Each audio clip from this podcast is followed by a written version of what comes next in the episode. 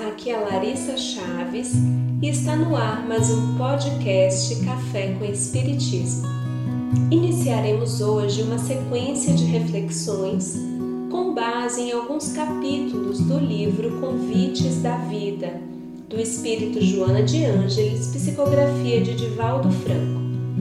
Para hoje, separamos o capítulo 1, Convite à Alegria mas eu vos tornarei a ver, e o vosso coração se encherá de alegria, e essa alegria ninguém vô-la tirará.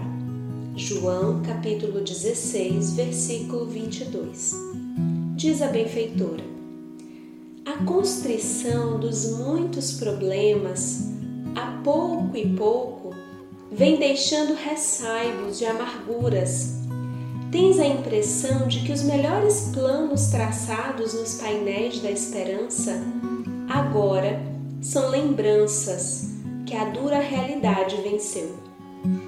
Tantos esforços demoradamente envidados parecem redundar em lamentáveis escombros. No reduto da família é um estranho em casa. Aguilhões e escolhos surgem, multiplicam-se e estás a ponto de desistir mesmo assim, cultiva a alegria.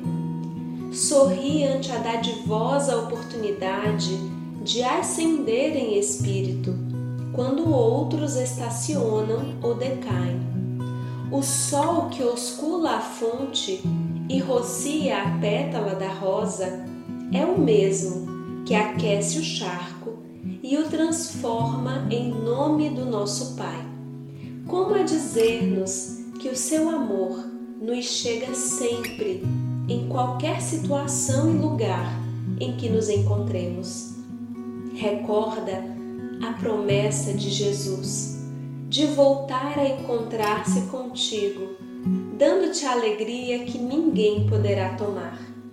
Cultiva assim a alegria que independe das coisas de fora, mas que nasce na fonte cantante e abençoada do solo do coração e verte linfa abundante como rio de paz por todos os dias até a hora da libertação. Começo feliz da via por onde seguirás na busca da ventura plena. A tristeza, como também a alegria, são emoções básicas que todo ser humano sente e é importante que sinta. A questão está na forma de alimentar essas emoções e interpretá-las. Quando a tristeza nos visita, podemos senti-la intensamente e, em seguida, permitir que o fluxo das emoções siga seu curso. Ou podemos alimentar essa tristeza através de sucessivos pensamentos de autopiedade e pessimismo. Podemos, inclusive, sentir uma tristeza saudosa ao lembrar de um familiar amado que partiu e ainda assim sentir alegria e gratidão por tudo o que foi possível vivenciar e compartilhar. As crianças têm muito a nos ensinar sobre isso em um minuto, elas sentem-se frustradas e parecem experimentar a maior tristeza do mundo. Choram desesperadamente. No instante seguinte, reabilitam-se e estão rindo e pulando alegres, como se absolutamente nada houvesse acontecido. De certo que algumas experiências emocionais são tão intensas que temos mais dificuldade em transitar da tristeza para a alegria, mas é importante que estejamos atentos aos pensamentos que estamos alimentando durante essas situações desafiadoras. Não se trata de enxergar só o lado positivo da vida, mas de perceber que a realidade também nos convida à alegria e à esperança. Enquanto muitos partem, outros retornam. Enquanto muitos persistem no mal, inúmeros resistem no bem.